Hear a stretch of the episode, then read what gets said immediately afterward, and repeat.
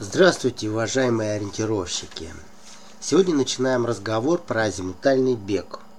Действие весьма нужное. Очень важно понимать, для чего и как можно использовать компас. Есть разные варианты. Компас может использоваться для разных задач и по-разному. К тому же есть разные формы у самого компаса. Все это будем обсуждать. Вопросов довольно много, поэтому я решил разделить тему на несколько частей. В первой части много карт с треками, и даже будет кино. У вас будет несколько дней, чтобы не торопясь все подробно посмотреть, проанализировать и оценить. Согласиться или возразить. Может быть возникнут свои вопросы, пишите.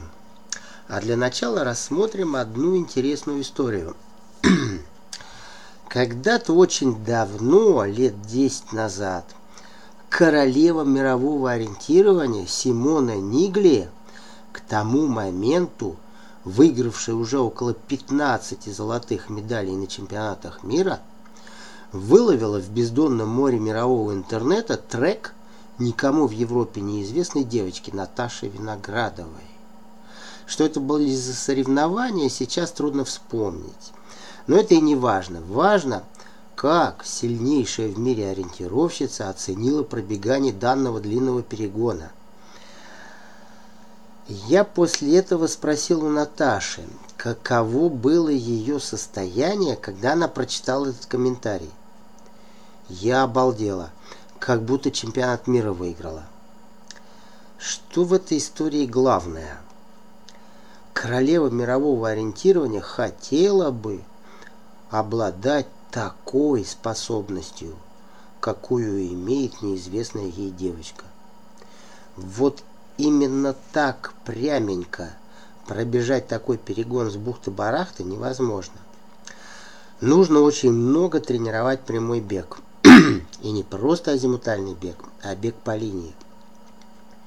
В этой части выпуска приложены две тренировки по линии в исполнении Наташи – на сборе Валушки, а также две тренировки в исполнении Светы Мироновой. А еще приложена карта с путем никому сейчас неизвестной девочки Маши. На этой дистанции она не всегда выбирала лучшие варианты пути. Но это не страшно, научится. Главное, как выполняла – во многих местах она, ну, очень качественно бежала, а вернее ориентировалась по линии. А еще три месяца назад она не умела вообще ничего. Первый же до высочайшего уровня освоила бег по линии Таня Переляева. Именно с ней и с Таней Костылевой мы строили такое ориентирование – на это ушли годы и десятки тренировок, так как строили практически с нуля. А уже потом Наташа, Света и многие другие развивали свое прямое ориентирование, используя уже сформированные методики. Кто-то наверняка скажет, да, что тут многие годы строить-то? Ну, выставил азимут, да и беги. Строить новое до качественного до качественного и безупречного выполнения всегда сложно и долго. А смотреть на красивую картинку легко и просто. Все это начиналось очень давно, аж в прошлом веке. Тогда не было никаких GPS, не было треков, не было карт в интернете и даже не было мобильных телефонов. Все было только в бумажных картах и в голове. К сожалению, не смогли найти карт с тренировками по линии в исполнении Тани. Не сохранились. Взяли из интернета пару дистанций, где было много прямого бега. И здесь хочется немного прокомментировать особенности Таниного выполнения. Практически всю свою спортивную карьеру Таня периодически бегала за шведский клуб «Хеллес». Их клубный дом стоит ну просто в лесу. Вокруг суперсложная, даже по шведским меркам, местность.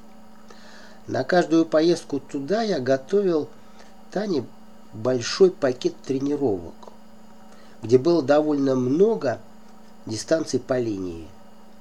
Местные ориентировщики, глядя на эти дистанции, удивлялись, недоумевали и с доброжелательной улыбкой говорили, «Девочка, у нас так не бегают».